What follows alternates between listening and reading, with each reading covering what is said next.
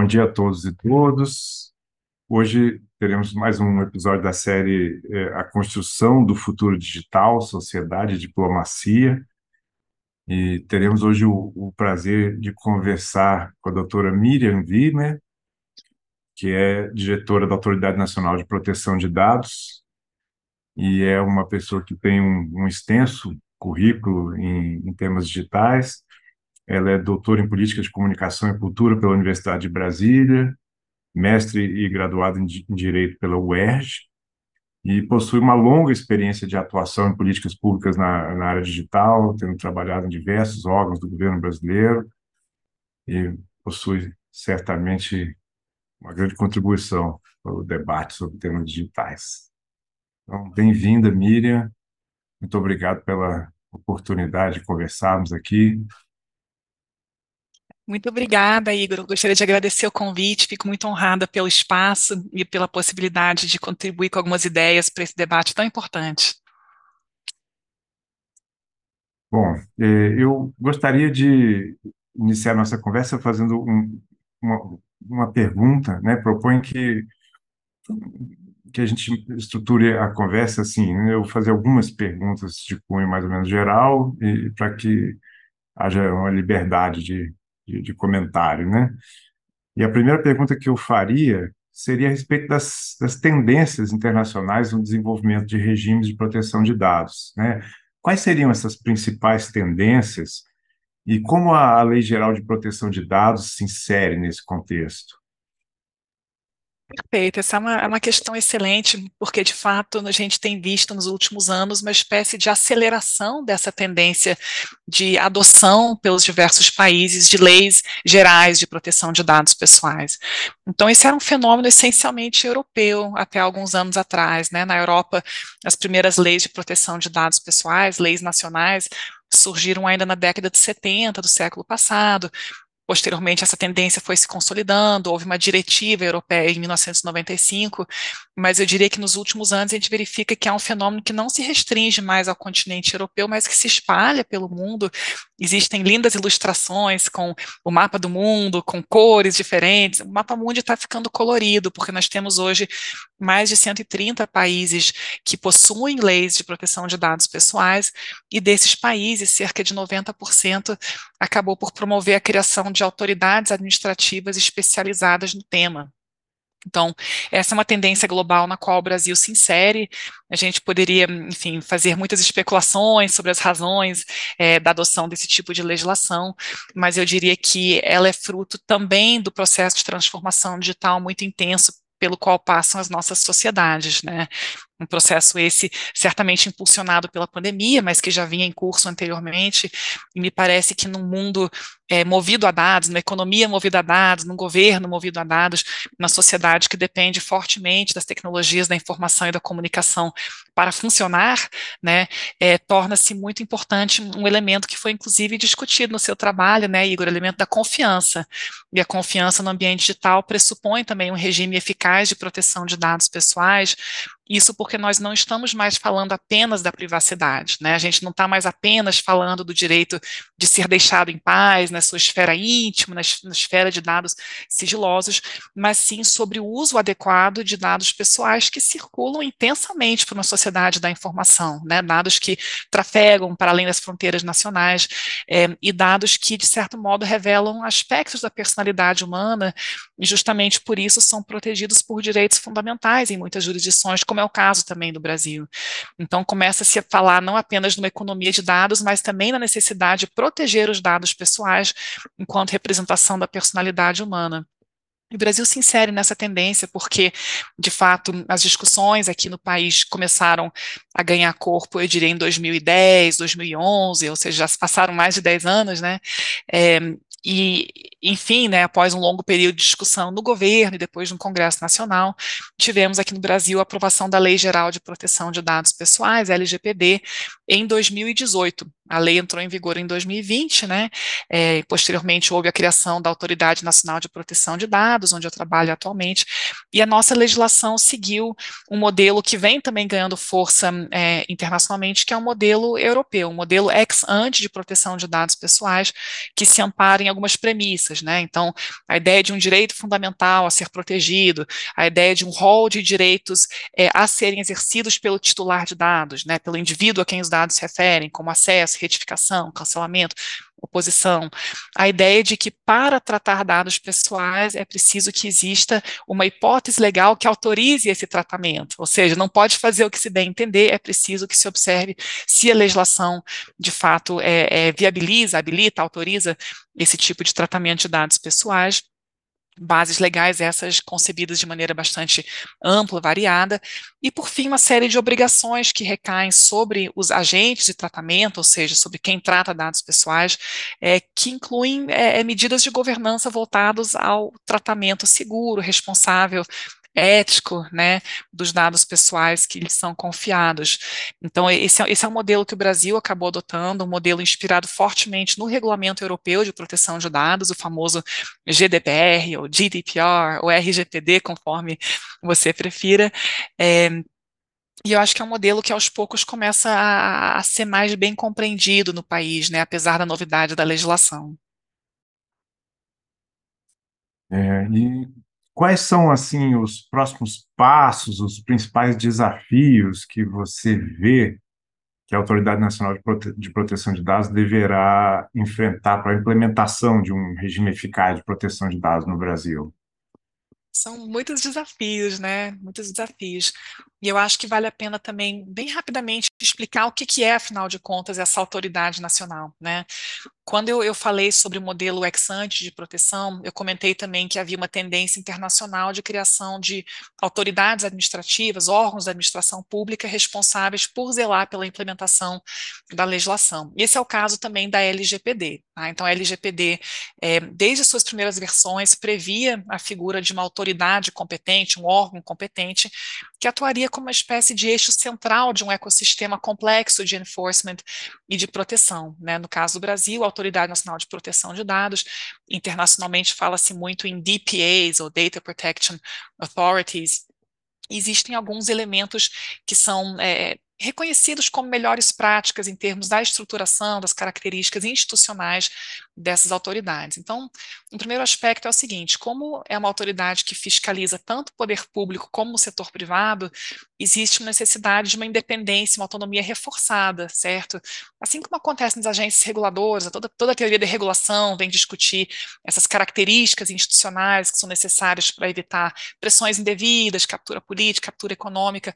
No caso das autoridades de proteção de dados, essa é também uma necessidade premente, sobretudo pela amplitude do seu escopo de, de atuação. Né? Então, a LGPD se aplica a todos os setores da economia e a quase todos os campos de atuação do poder público, excepcionadas algumas áreas, como defesa nacional, segurança pública, que é, devem vir a ser é, regidas por normas específicas. Né?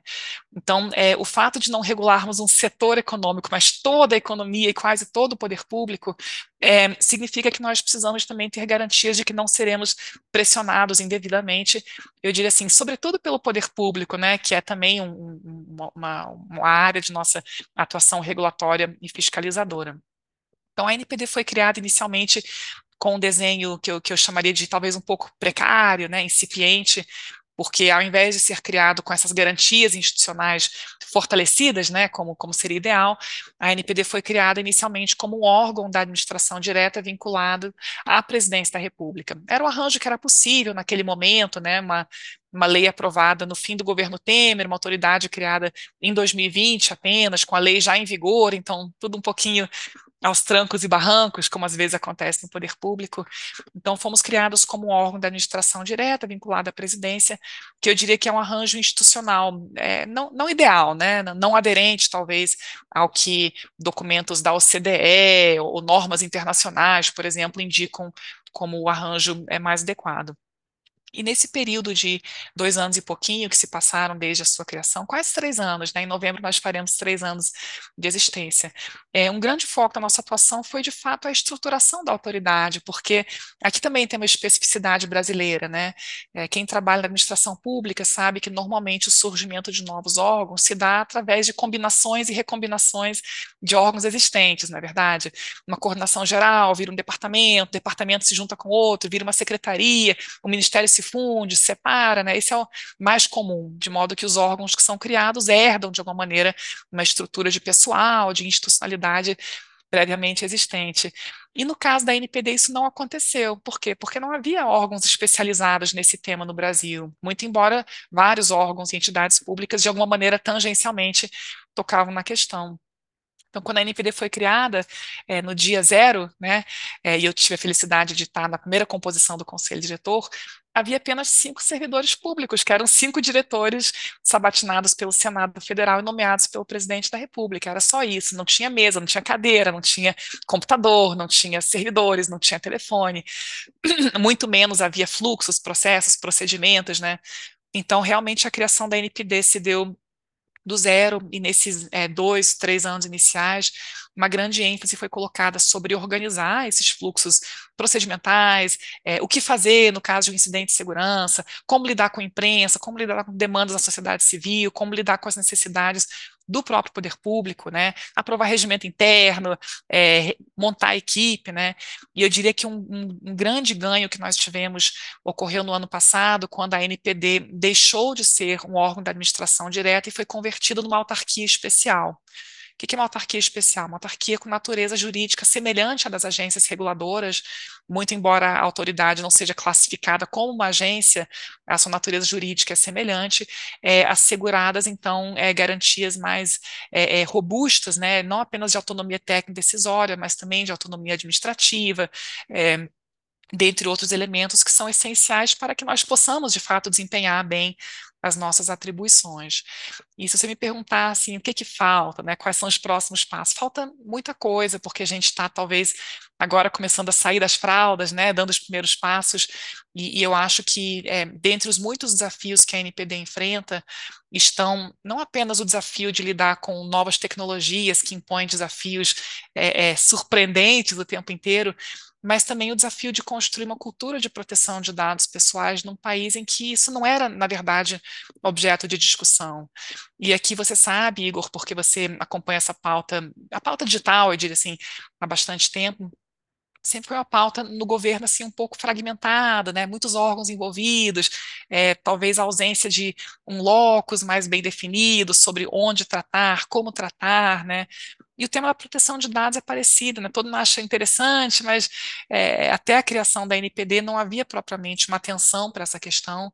E os últimos anos foram anos em que as coisas mudaram muito rápido, né? Então, a aprovação de uma lei, a criação de uma autoridade, a alteração da nossa Constituição, né, por meio da emenda constitucional 115, que passou a prever um direito fundamental à proteção de dados, que se soma a direitos anteriormente existentes, como a proteção da vida privada, da intimidade, é, o sigilo das comunicações, dentre outros tipos de sigilos e outros direitos fundamentais. E eu acho que leva um tempo, né, para que essa, esses avanços normativos e institucionais se consolidem e deitem raízes na sociedade. Ao, ao, mesmo tempo, eu diria assim que eu sou, eu sou um bocado otimista, porque eu vejo que cada vez mais as pessoas os cidadãos, os órgãos públicos, as empresas estão atentas a isso, né? Estão atentas à importância que o tratamento de dados pessoais tem no seu dia a dia e também aos riscos que podem advir de um tratamento inadequado. Então, assim, ao invés de listar um, um conjunto amplo de problemas e desafios, eu diria que essa questão da cultura de proteção de dados pessoais é talvez um, um elemento aglutinador, né, é, dentre todos esses vários desafios que se apresentam. É. É, a, a, cultura de dados pessoais é um, é um tema que nos, nos convida e desafia muita reflexão.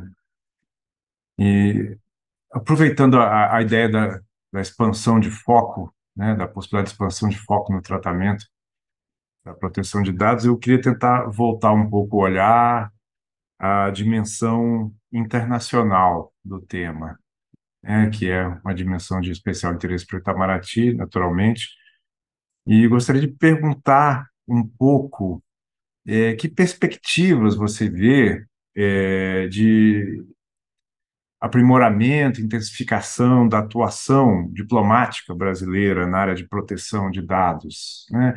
Quais fóruns seriam especialmente importantes?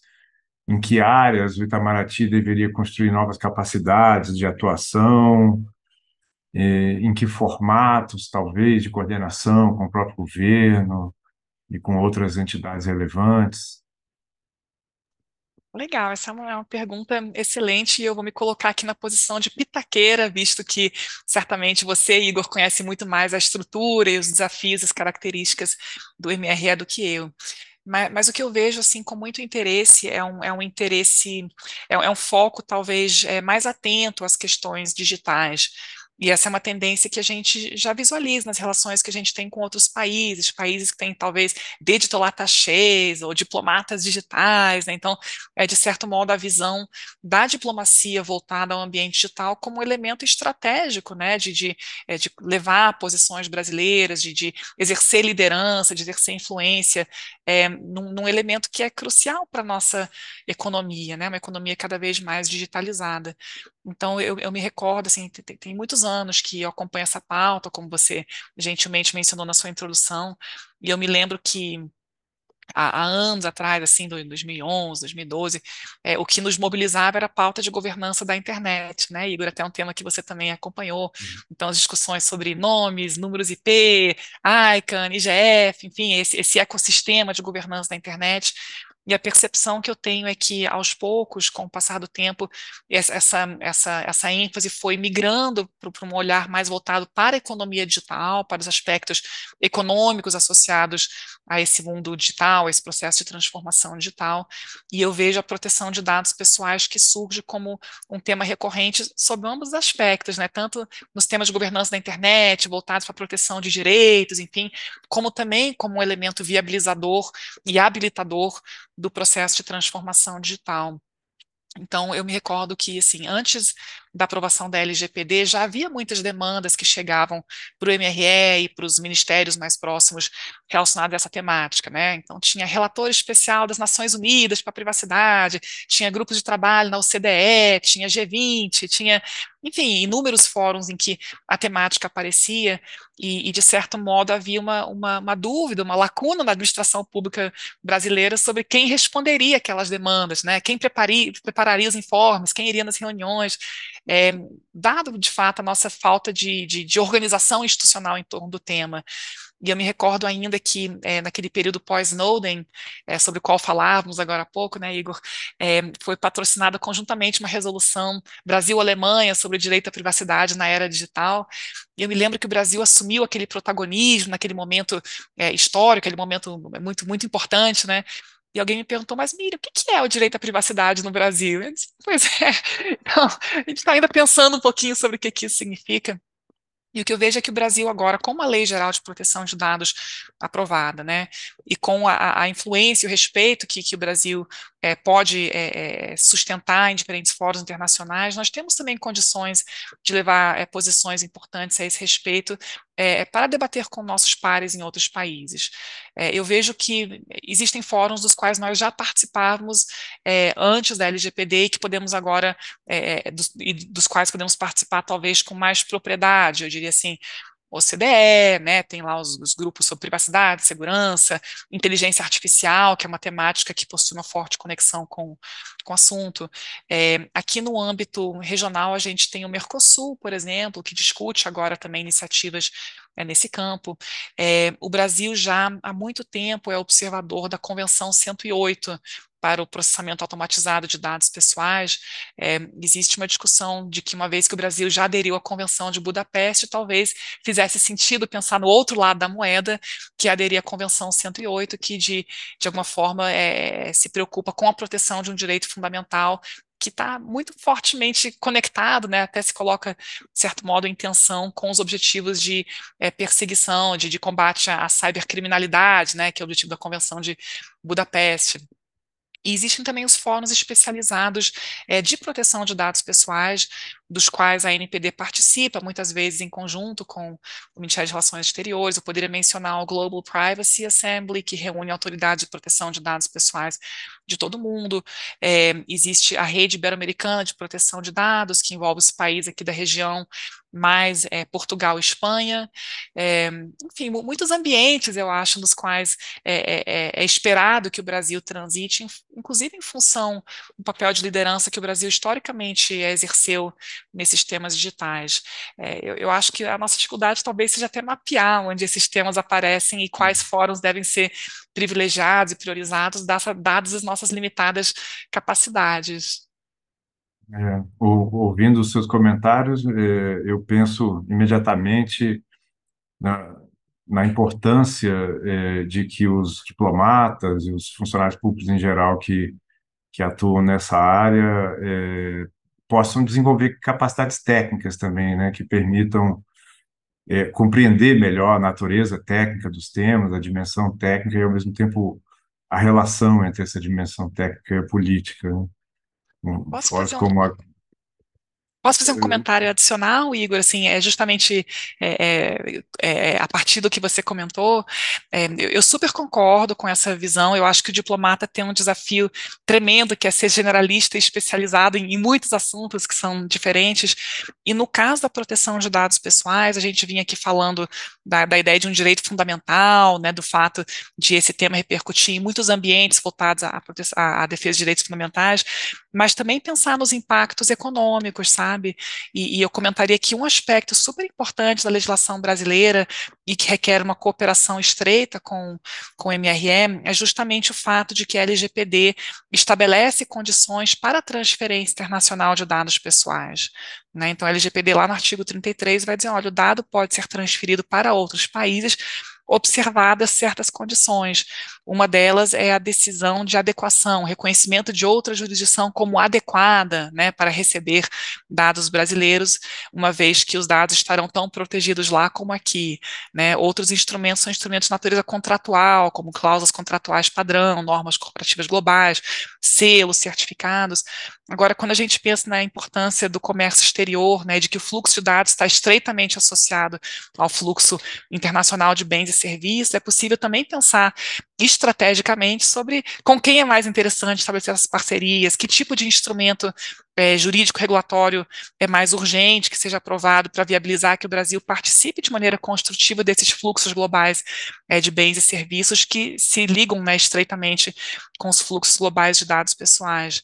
É, comentaria que existe, no momento, claro, uma, uma, grande especulação sobre uma possível decisão de reconhecimento mútuo de adequação entre Brasil e União Europeia, que permitiria que os dados fluíssem de maneira desimpedida, né, de uma jurisdição a outra. É, é claro que esses são temas que possuem uma forte conotação técnica, mas também impactos geopolíticos muito expressivos, né, é, e aí apenas reforçando o ponto que você me vinha mencionando, a necessidade de uma parceria muito estreita entre o MRE e a NPD, inclusive para que vocês, né, com o olhar amplo que vocês têm, possam é, nos orientar e nos guiar em termos das prioridades, em termos de parcerias internacionais e fóruns a serem, a serem privilegiados.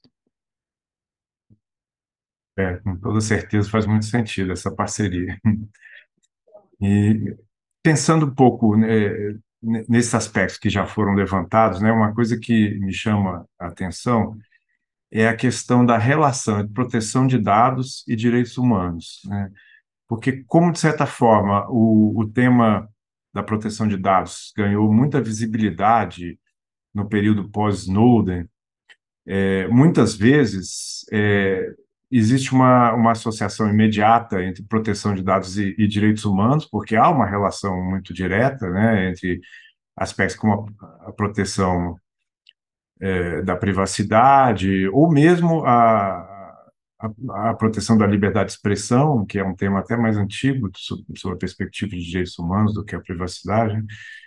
Mas, ao mesmo tempo, eu observo que a, a discussão sobre proteção de dados é, não passa somente pela questão de, de direitos humanos, né? É, como foi evidenciado nesses seus últimos comentários. Por exemplo, na União Europeia, a discussão sobre é, proteção de dados é, é muito anterior ao período pós-Snowden, e remete a questões relacionadas com a economia digital, né, e muitas outras que hoje em dia ganham importância cada vez mais. E como é que eh, como é que você veria essa relação, né, entre direitos humanos, proteção de dados? Acho que essa é uma ponderação muito interessante que você faz, Igor, porque de fato, quando a gente vai estudar assim, é, a doutrina sobre proteção de dados pessoais, muitos autores vão chamar atenção para uma dupla faceta do dado pessoal, né? Então, de um lado, reconhecer que o dado pessoal tem a natureza de um insumo estratégico, um ativo econômico, né? A, a matéria-prima que faz rodar a economia digital, que faz rodar os modelos de negócio, sobretudo os modelos baseados em plataformas, né, que é um, que é uma, que é uma, que são, enfim, uma tendência muito importante na contemporaneidade, e de outro lado, a, a, perspectiva de que o dado pessoal é também uma projeção da personalidade humana e, portanto, o seu uso, o seu tratamento devem estar limitados em função da necessidade de proteger também os direitos fundamentais daquele indivíduo. E tanto é assim que o conceito de dado pessoal que nós temos no Brasil, mas também na Europa, em outras jurisdições, é um conceito extremamente amplo, tá? Um dado pessoal não é apenas o nome, sobrenome, CPF. Um dado pessoal é qualquer informação relacionada a uma pessoa natural identificada ou identificável, né? Então, um conceito muito amplo que potencialmente leva o campo da proteção de dados pessoais para o infinito, porque, né, exagerando um pouquinho, até mesmo um dado climático pode ser considerado um dado pessoal, caso ele seja usado para fazer inferências acerca, por exemplo, da saúde de uma pessoa, né? Brasília é uma cidade seca, Miriam mora em Brasília, logo a Miriam tem uma menor propensão a desenvolver doenças respiratórias, hipoteticamente, né? É, então, então é, é uma disciplina que tem um escopo, diria assim, tendente ao infinito, e ao mesmo tempo que busca incidir sobre um elemento que tem essa dimensão econômica, mas também a dimensão de representar um pedacinho da personalidade humana. Isso muitas vezes gera tensões, né? Porque às vezes o interesse econômico em explorar um dado pode se contrapor ao interesse do indivíduo em ter o seu dado salvaguardado, protegido, em limitar o seu uso ou se opor a determinados tipos de tratamento. E quando a gente olha a própria LGPD, a gente percebe o tempo inteiro essa tensão, essa espécie de balé de palavras que a diplomacia sabe fazer muito bem, diga-se de passagem, em que às vezes um dispositivo, caput, é um pouquinho contraditório com né, o parágrafo único, que às vezes ali tem uma vírgula que faz toda a diferença na hora de interpretar. E isso é também fruto do processo de elaboração da LGPD, que foi uma lei extremamente negociada. Aliás, como diga-se de passagem, acontece com muitas normas que incidem sobre o ambiente digital, né, normas construídas de maneira multissetorial, através de um, um amplo acordo entre stakeholders é, que defendem né, posições muitas vezes antagônicas, e a LGPD é assim também, uma lei toda cheia de nuances, toda cheia de, de vírgulas e de interpretações é, possíveis, né, que precisam ser pacificadas depois pela doutrina, pela jurisprudência administrativa e judicial. E quando eu, eu, vejo o tema na esfera internacional, assim, a partir de onde eu estou sentada, eu vejo também que essas dimensões estão presentes em muitos lugares. Então, de um lado, a gente começa a ver acordos voltados para livre comércio, por exemplo, no âmbito da OMC, ou acordos bilaterais, que começam a introduzir temas que no início são um pouco estranhos, do tipo, olha, tem que ter um free flow of data across borders, né, falar de neutralidade de rede, falar de localização de data centers, né, isso no contexto de uma negociação econômica. E de outro lado, a gente vê um grande foco é, que, que, vem sobre essa discussão também quando a gente vai falar de direitos fundamentais, direitos humanos, e, e, isso é muito interessante porque, como você mencionou, Igor, o direito à proteção de dados pessoais é um direito que se, fundamental que se conecta a outros direitos fundamentais, inclusive atua como viabilizador porque veja que interessante, se eu como cidadão, cidadã, né, é, não tenho os meus dados pessoais protegidos, isso pode limitar a minha liberdade de associação, por exemplo, né, porque eu posso ser vítima de é, represálias ou discriminação por ter determinada filiação político-partidária, eventualmente, né, pode limitar a minha liberdade de expressão, pode limitar até mesmo liberdade de locomoção, que é uma coisa que se torna muito evidente quando a gente vê câmeras de reconhecimento facial em todos os aeroportos, né, chips com biometria para permitir que a gente transite entre uma fronteira e outra, ou até mesmo transite pelas ruas de grandes cidades, como Rio de Janeiro, como cidades do Nordeste, que já usam câmeras com reconhecimento facial, inclusive para fins de segurança pública. Então, é, é muito interessante assim pensar sobre essa natureza ampla e multifacetada do dado pessoal e do direito fundamental à proteção de dados, e, e justamente em função disso, a, a, a, amplitude também dos fóruns em que esse tema está surgindo, seja sob uma ótica econômica, seja sob uma ótica voltada à proteção de direitos fundamentais. É, é um tema cuja amplitude não, não para de, de aumentar. Né? A gente precisa sempre tentar perceber as distintas dimensões do tema que podem ser potencialmente contraditórias às vezes, né? Eu um pouco nesse espírito, eu, eu queria levantar questões que são questões da ordem do dia na discussão é, nacional e internacional. Né? Nós temos é, no Brasil discussões bastante intensas sobre, já sobre a questão da regulamentação da inteligência artificial, com um projeto de lei apresentado, com base em discussões de uma comissão específica, né, dedicada ao debate ao tema. Tivemos também, temos é, discussões intensas sobre regulamentação de plataformas, sobre questões que terminam se relacionando de forma mais ampla com, com a regulamentação do próprio direito à liberdade de expressão, né, mas de forma mais concreta, muitas vezes ao combate à desinformação e outros temas é, que têm uma dimensão política importante, inclusive. Né? E eu, eu queria perguntar um pouco como é que você vê a, a, perspectiva de interação da Autoridade Nacional de Proteção de Dados com, com essas novas temáticas, né? Se haveria uma possibilidade de expansão do escopo de atuação da, da autoridade para tratar de forma mais direta dessas questões, ou se talvez a tendência fosse mais a de criação de outros órgãos específicos para esse tipo de regulamentação, o que, que talvez pudesse funcionar melhor, é, ou, ou que fosse mais provável, mais fácil. Essa é uma questão que, que eu acho que aflige hoje muitos países do mundo, né? Inclusive na Europa, que é muitas vezes fonte de inspiração para as nossas iniciativas legislativas, é um debate que está colocado, porque existe, eu diria assim, quase que um tique nervoso que a gente tem de que vou criar uma nova legislação, vou criar um novo órgão regulador, né? É, e a verdade é que todas essas, todas essas propostas legislativas que buscam incidir sobre o mundo digital tem muitos elementos em comum e, portanto, existe um risco muito significativo de que haja contradições entre elas, haja zonas de sombreamento, que haja a criação de ou atribuição de responsabilidades a uma pluralidade de órgãos públicos que depois poderão vir a enfrentar conflitos de competências, né? Eu, eu acho que é um pouquinho o dilema que a gente tem historicamente com relação às políticas voltadas para o ambiente digital, que justamente pela amplitude, pela transversalidade digital, acabam sendo atribuídas a inúmeros ministérios, inúmeros órgãos públicos que vão atuar sob a sua ótica, dentro da esfera de competências, muitas vezes é, ou se complementando, ou, né, num cenário pior, colidindo com competências de outros órgãos públicos. E, e, eu acho que quando a gente pensa assim nesse momento que estamos vivenciando no Brasil, que foi também vivenciado na Europa, o grande desafio que a gente tem é, é assegurar que essas diferentes pecinhas do quebra-cabeças da regulação do ambiente digital se encaixem de maneira harmônica, para que ao final possamos ter um quadro que faça sentido. O pior cenário, eu acho, seria aprovar duas, três leis diferentes que vão tratar de IA, desinformação, regulação econômica ex ante de mercados digitais, proteção de dados, e as pecinhas não se encaixarem, e, e ainda um cenário que é, é muito ruim, mas que a gente, enfim, infelizmente conhece a administração pública federal, é um cenário em que existem vários órgãos que têm competências que ficam ali se esbarrando o tempo todo, é, gerando um cenário de insegurança tanto para o setor privado como também para o cidadão, para o indivíduo cujos direitos se pretende proteger.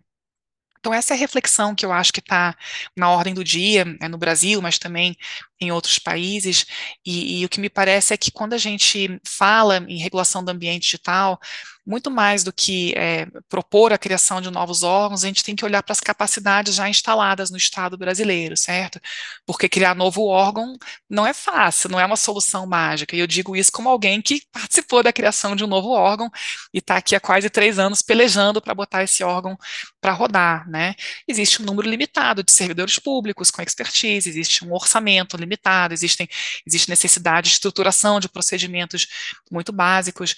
Então, eu penso que e aqui eu falo talvez mais em, em, meu nome pessoal, academicamente, do que necessariamente como representante da NPD, mas me parece que é muito importante que a gente pare e mapeie um pouquinho o que, que esses vários órgãos já estão fazendo, e a partir dali avalie como seria possível é, ou ampliar competências, ou rearranjar, ou distribuir, aproveitando as capacidades já instaladas. É, eu comento que, por exemplo, no caso da inteligência artificial, é, na Europa existe uma discussão muito semelhante à que existe no Brasil. Né? Na Europa se discute hoje o AI Act, né, um regulamento que vai tratar de IA, e já existem manifestações das autoridades de proteção europeias que dizem: olha, é, eu já estou cuidando de um aspecto central ao funcionamento dessa tecnologia, que é justamente o processamento de dados pessoais, portanto, faz mais sentido que eu absorva essas competências, né, de ser autoridade responsável por regular IA, do que atribuí-las a entidades terceiras ou criar órgãos novos, né.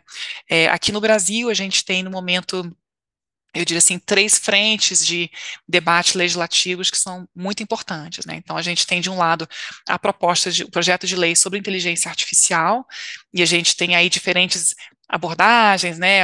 Então, uma proposta mais principiológica, outra mais prescritiva, enfim. A gente tem um projeto de lei sobre desinformação, que você mencionou, o PL de liberdade, responsabilidade e transparência na internet, que foca muito em obrigações de transparência, justamente, além de outras questões relacionadas aos modelos de negócios é, é, das plataformas.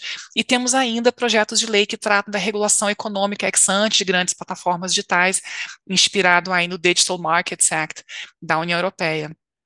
E, e, o que a NPD tem buscado é, falar ao se manifestar institucionalmente sobre esses projetos de lei é, olha, vamos tomar cuidado um pouquinho com o que já existe na nossa regulamentação, nossa legislação e as ferramentas das quais nós já dispomos para enfrentar esses graves problemas que estão sendo identificados aí pelo Congresso Nacional, justamente para não correr o risco de criar uma grande salada, né, de competência, de atribuições, de obrigações e de direitos eu poderia exemplificar, é, no caso do projeto de lei de inteligência artificial, e, e, abrindo aqui um parênteses, eu, eu, por acaso participei da comissão de juristas que propôs o projeto de lei agora recentemente apresentado pelo senador Rodrigo Pacheco, né? Então eu, eu falo é, é, por experiência própria, né?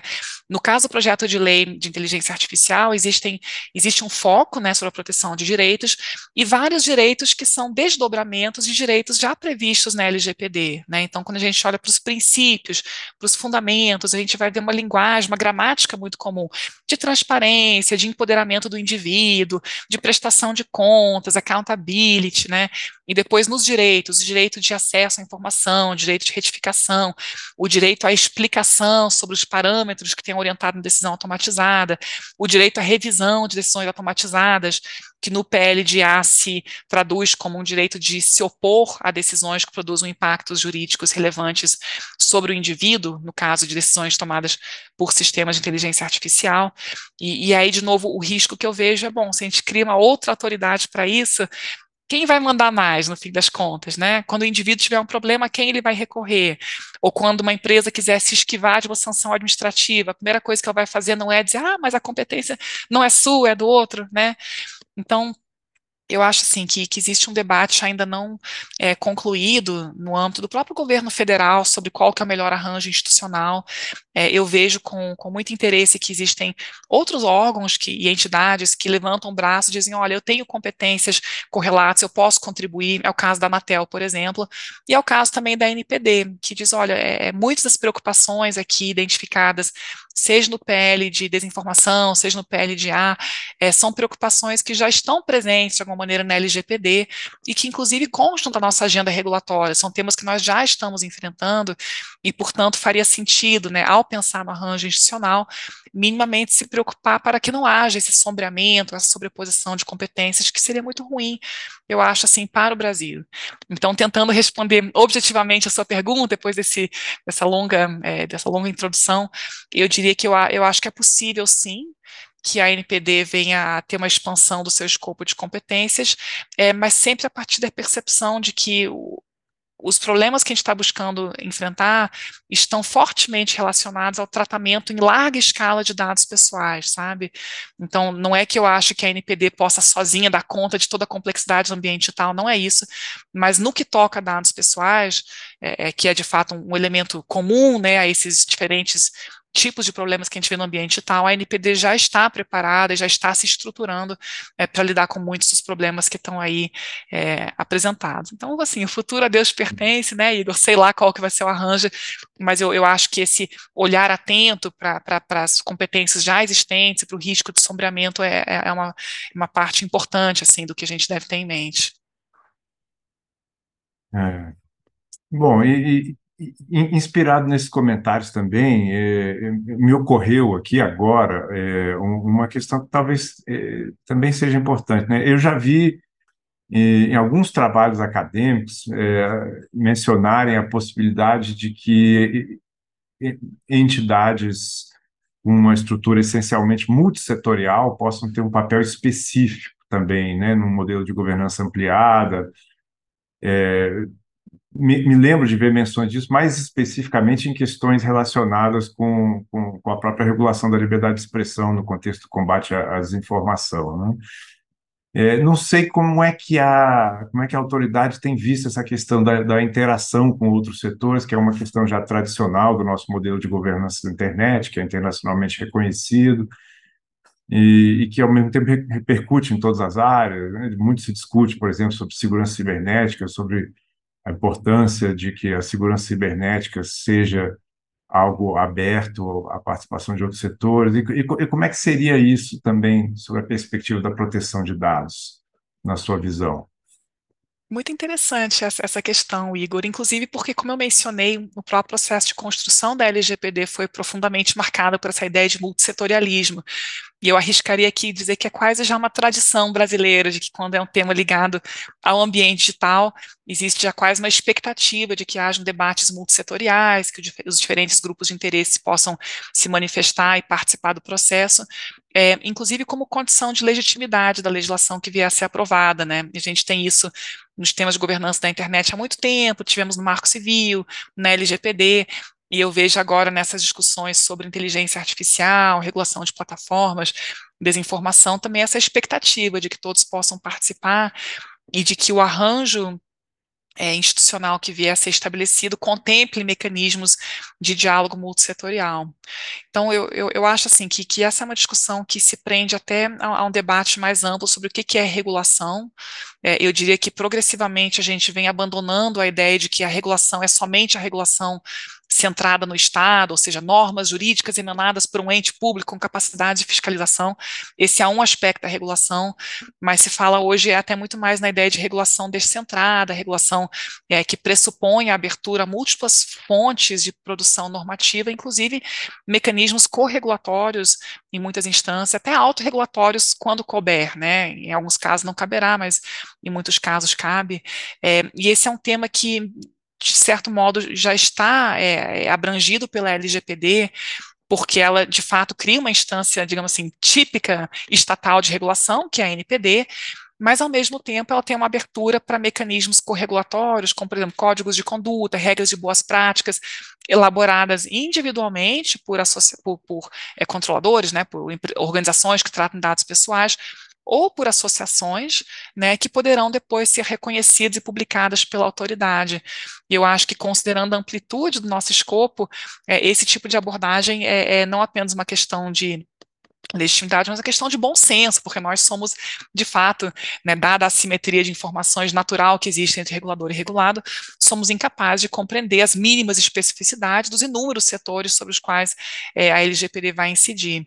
E, em paralelo, o que a lei também introduz é, são mecanismos é, muito típicos de agências reguladoras, então a existência de um conselho consultivo, multissetorial, né, a ideia de, da necessidade não apenas de consultas públicas, mas audiências públicas, avaliação de impacto regulatório, ou seja, esses variados mecanismos de abertura é, à, à, sociedade em sentido amplo, né, sociedade empresarial, sociedade civil, setor acadêmico, como é, um elemento de aperfeiçoamento da prática regulatória, mas também de legitimidade é, é, da atuação do ente regulador.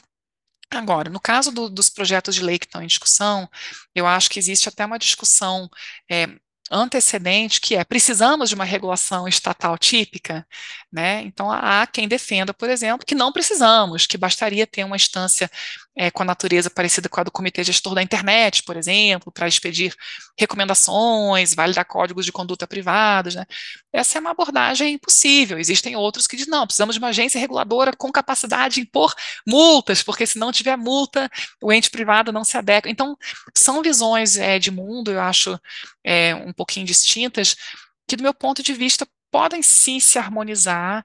Eu diria que, assim, independentemente de, da intensidade é, que a gente é, atribuir à presença do Estado, né, maior, menor, mais indicativa, mais prescritiva, é, não há como fugir da necessidade que haja instâncias de participação setorial como uma espécie de, de, de caixa de ressonância, como uma fonte de correção de rumos, como uma instância mesmo de legitimação das decisões que vierem a ser tomadas é, pela instância é, é, típica de Estado, sabe? Que é um modelo que a gente já conhece muito bem de outros de outros outros searas. É, é, uma discussão que me remete até um pouquinho sobre a discussão de governança da internet, Igor. Eu acho que você vai dar risada quando eu comentar. Quando a gente pensa assim na agenda de Tunis, né? Respective roles and responsibilities, né?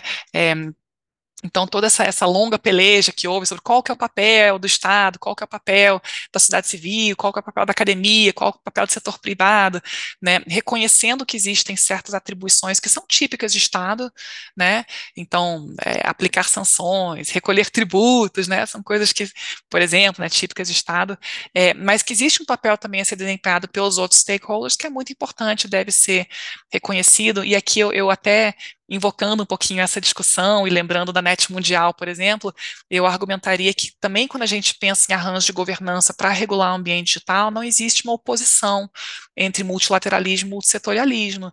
Né? São ideias que podem sim coexistir de maneira produtiva, entendendo justamente essa ideia de respectivos papéis e responsabilidades dos diferentes stakeholders. O que, que você acha? Faz sentido? Faz muito sentido. É, eu, assim, pensando na complexidade que envolve, né, esse tipo de, de, de diálogo, esse tipo de, de cooperação, de enhanced cooperation, para citar uma expressão aí desse período também, é, eu fico me perguntando assim, né, é, qual seria a importância nesse contexto da adoção de, de políticas transversais pelo governo brasileiro é, em temas digitais como um todo, é, e não apenas é, em termos de proteção de dados, né? Mas é, é de, eu, aí eu me lembro um pouco de um esforço do qual eu sei que você participou, que foi a estratégia de transformação digital, é, que tinha muito esse espírito, né, de tentar promover uma ação coordenada entre diversos órgãos e de criar, inclusive, uma instância de coordenação vinculada à presidência da República, e pudesse tratar desses diferentes temas, né? o quanto a gente precisa disso para poder avançar também em termos de proteção de dados. Eu, eu sou super suspeita para falar disso, porque de fato lá atrás, em 2017, 16, 17, eu, eu, de fato idealizei esse esforço, né? A gente precisa de uma política pública transversal para unificar e potencializar esses esforços que hoje estão distribuídos de maneira um pouco errática pelos inúmeros órgãos e entidades do poder público. E, e, eu lembro que naquela época o diagnóstico que nós tínhamos, que era um diagnóstico muito também empírico do dia a dia do servidor público, é que às vezes um mesmo tema era objeto de atenção de quatro ou cinco pastas ministeriais distintas, que adotavam diferentes estratégias para tentar resolver o mesmo problema e às vezes nenhum deles resolvia. Né? Então a perspectiva de, de ineficiência mesmo de políticas públicas, eu lembro que tinha uma época, naquele período, estava muito em moda a questão dos telecentros, né, os centros públicos de acesso à internet, tinha quatro ou cinco ministérios com política de telecentro, às vezes tinha um do lado do outro, e onde precisava ter, não tinha, né? Um outro exemplo muito evidente que existia naquele período eram as políticas de incentivo a empresas nascentes de base tecnológica, startups, né? Você tinha quatro ou cinco ministérios com política de startup, quando na verdade a gente sabe que o ciclo de criação e de, de desenvolvimento de uma startup é, integra diferentes fases, que vão desde a ideação, a aceleração, enfim, até finalmente entrada no mercado. E o risco de ter muitos órgãos tentando fazer a mesma coisa sem se falar é justamente todo mundo focar numa etapa e ninguém prestar atenção nas subsequentes, por exemplo, né? Então, é, é a minha experiência assim, pessoal, né, como servidora, é de que, de fato, é, a coordenação interministerial é, é, muito difícil, né, ela não vem sempre espontaneamente, e quando a gente pensa no digital como um elemento estratégico para o país, estratégico em termos de ganhos de competitividade, em ganhos de produtividade, de protagonismo internacional, um elemento no qual o Brasil pode ter uma liderança, eu diria, como já teve historicamente, me parecia naquela época, me parece ainda muito importante que os nossos esforços voltados para a temática digital estejam é, abrigados à luz de uma mesma visão estratégica, né? Não pode cada órgão sair fazendo o que bem entende, sem conversar com os demais, é, e ao mesmo tempo eu reconheço todas as dificuldades que existem para cooperação interinstitucional, é, que decorrem de questões variadas, seja culturas, visões diferentes, seja é, ego institucional, que é uma coisa que às vezes acontece também, é, seja, seja de fato decorrente mesmo da nossa política, é, política no sentido da política mesmo, é, que significa que muitas vezes temos é, é, ministros que são ligados a correntes políticas diferentes, essa composição que é sempre necessária e que às vezes faz com que a cooperação interministerial não, não venha, assim, não brote espontaneamente. Então, naquela época, o que nós tentamos fazer era, de fato, construir uma estratégia que mapeasse as diferentes iniciativas e traçasse um fio condutor entre elas, né? Reconhecendo que não vai nunca ter um único órgão dono de toda a agenda digital, isso é impossível, isso é inviável, dada a transversalidade da pauta, mas que os esforços de um têm que ser complementares aos esforços do outro para que possamos, se fala muito assim, colher os frutos, né? Os frutos benéficos da transformação digital e, e potencializar os nossos esforços. E eu, eu, diria assim que essa é uma, é uma demanda que permanece sendo atual, sabe? É, porque quando eu olho para o governo federal hoje, me parece que é, esse diagnóstico permanece válido. Temos muitos órgãos e entidades interessados no tema, muitos órgãos e entidades com iniciativas importantes, cujos resultados talvez fossem melhores caso os esforços fossem integrados. É, eu, eu, eu, tenho notícias de que existem discussões a esse respeito em diferentes órgãos públicos, que se fala, por exemplo, é, novamente, criar instâncias colegiadas para coordenar esses esforços, e eu diria que como integrante da NPD, eu vejo isso com muito bons olhos, porque de fato a proteção de dados pessoais, do meu ponto de vista, é um elemento essencial para a construção da confiança no ambiente digital, e a confiança, por sua vez, é um pré-requisito para que a transformação digital de fato ocorra e traga efeitos positivos para a sociedade, para o Estado e também para o setor privado. Então, do meu ponto de vista, minha vida seria mais fácil se todos os órgãos se conversassem, né, e se todos tivessem também é, em mente a importância de que a proteção de dados pessoais seja pensada desde o início do desenvolvimento de uma política pública, né, ao longo de todo o seu ciclo de vida, como um elemento habilitador, um elemento essencial para que, de fato, é, esses benefícios possam ser colhidos. Então, a, eu digo assim, a importância é enorme, né, os desafios também são muito grandes, não, não é simples estabelecer uma estrutura desse tipo e botar para rodar. Ah, é isso, Miriam. Então, eu fico aqui é, estimulado pela, por, por tantos comentários interessantes e tantas análises profundas, ao mesmo tempo complexas e, e fáceis de compreender. E agradeço muitíssimo o, o, seu tempo e a oportunidade de estar aqui mantendo essa conversa. E tenho certeza de que esse tipo de debate é absolutamente essencial para que a gente possa compreender melhor o presente e pensar é, melhor sobre o futuro do tratamento dos temas digitais na esfera pública. Então, muito obrigado e estamos aqui sempre à disposição, Itamaraty. Muito obrigada, Igor. Queria dizer que foi um prazer enorme dialogar contigo. Espero que haja outras oportunidades. Queria agradecer muito à Fundação Alexandre Guzmão pelo convite para dar alguns pitacos, né, trocar algumas ideias.